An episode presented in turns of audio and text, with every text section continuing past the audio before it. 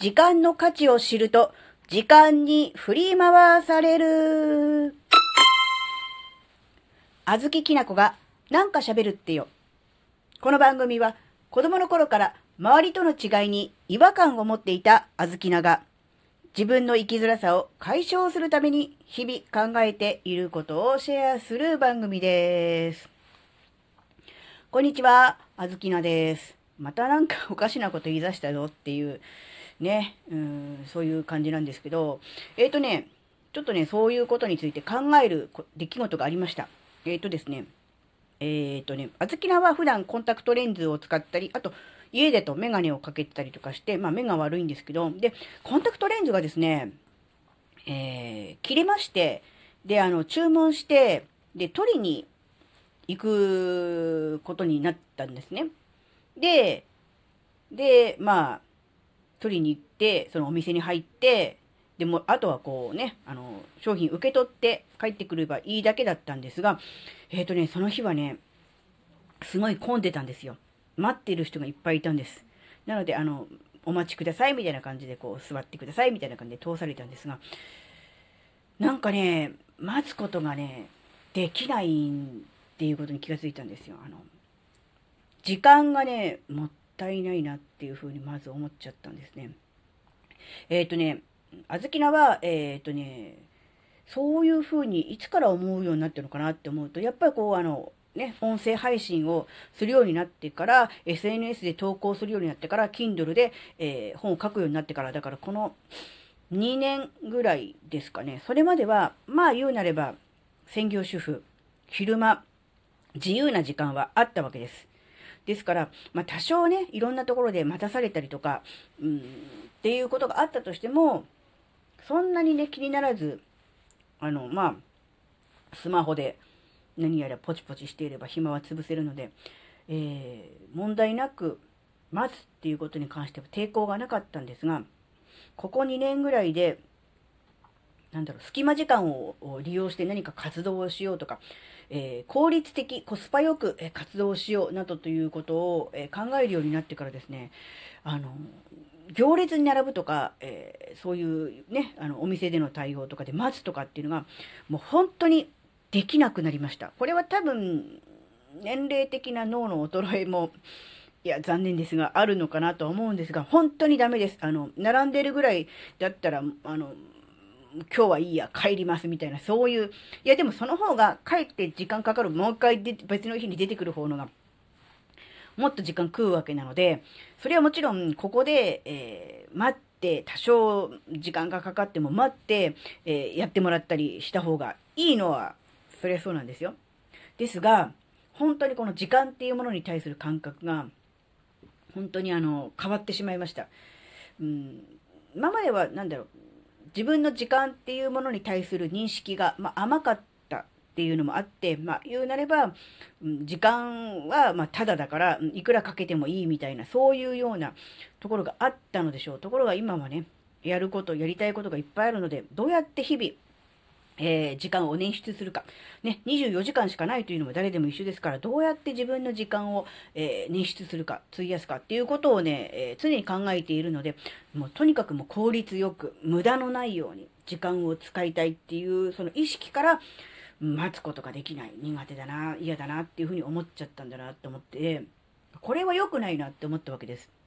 で、結局、イライラしてますよね。待たされている時間が無駄になっている本当はもっとやりたいこともあったのに、えー、本来だったらあの、ね、すぐ商品持ってもらって帰れば、えー、次のことができたのにまだできずにいるって思ってイライラしてるじゃないですか。でそれがやっぱりこう、まあ、自分自身もそして周りの人にも良くないなって思ったんでちょっとねあのあまりにもこのなん効率的に何かをするとか、うん、隙間時間を利用してとかっていうことをあまりこう考えない方がいいのか。そして一日にやるべきことの仕事量をちょっと減らそうかなって思ってます。あの、結局やることがいっぱいあって、やりたいことがいっぱいあって、あれもこれもってあるから、時間が足りないってなっちゃうわけだから、そうならないためには、やっぱりちょっと減らそうかなっていう。それと、うん、そういう活動をする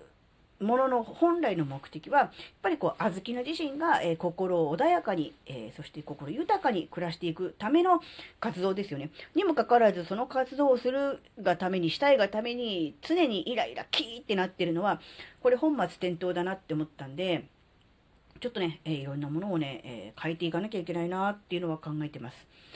まあ、あの、だからといってこの音声配信を、うん、例えばね、回数を減らすとかっていうことはしませんが、ただそれ以外のものでもね、もっとあの、時間っ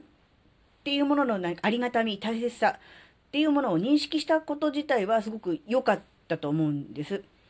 ただ、だからといって時間を、なんだろうね、過大評価しすぎてる、うん、なんだろう価値を高く見積もりすぎてて、それ以外のなんかこう無駄な時間とかみたいなものに対する、うん、なんだろうな、うん、過剰にこう、うん、なんて言うんだろうな、損をしたとかね、損失感みたいなものをね、過剰に感じてしまうのはこれは良くないなって思ったんでね。ただもしかすると、正しい時間管理、自分の中での時間コントロールをするための過程の中で、やっぱりこういう感覚を持つのは、うんなんていうの、そういう、なんていうの、チェックポイントとして、あるものなのかもしれないなってちょっと思ったんです。あずきがおかしな方向に行っちゃってるから、えー、時間に対してこう過剰に、えー、価値を高く見積もって待つことができない、イライラしちゃうのではなくて、時間に対する価値が分かってくる過程でね、その段階で誰しもが通る、そういうチェックポイントなのかもしれないなって思いました。だからまあ、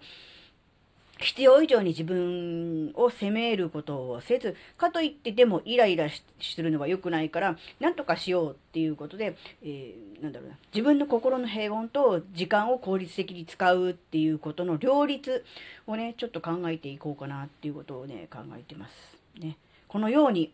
このようにですよ。何か不都合なことが起こった時に、それを全て自分が悪い、自分のせいだと考えてしまうのも、まあ、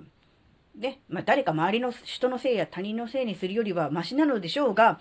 あまりにもこう自分自身をこう責めすぎる、自分が悪いんだ、自分に原因があるんではないかって思ってしまうのもちょっと違うかなって。やっぱりこ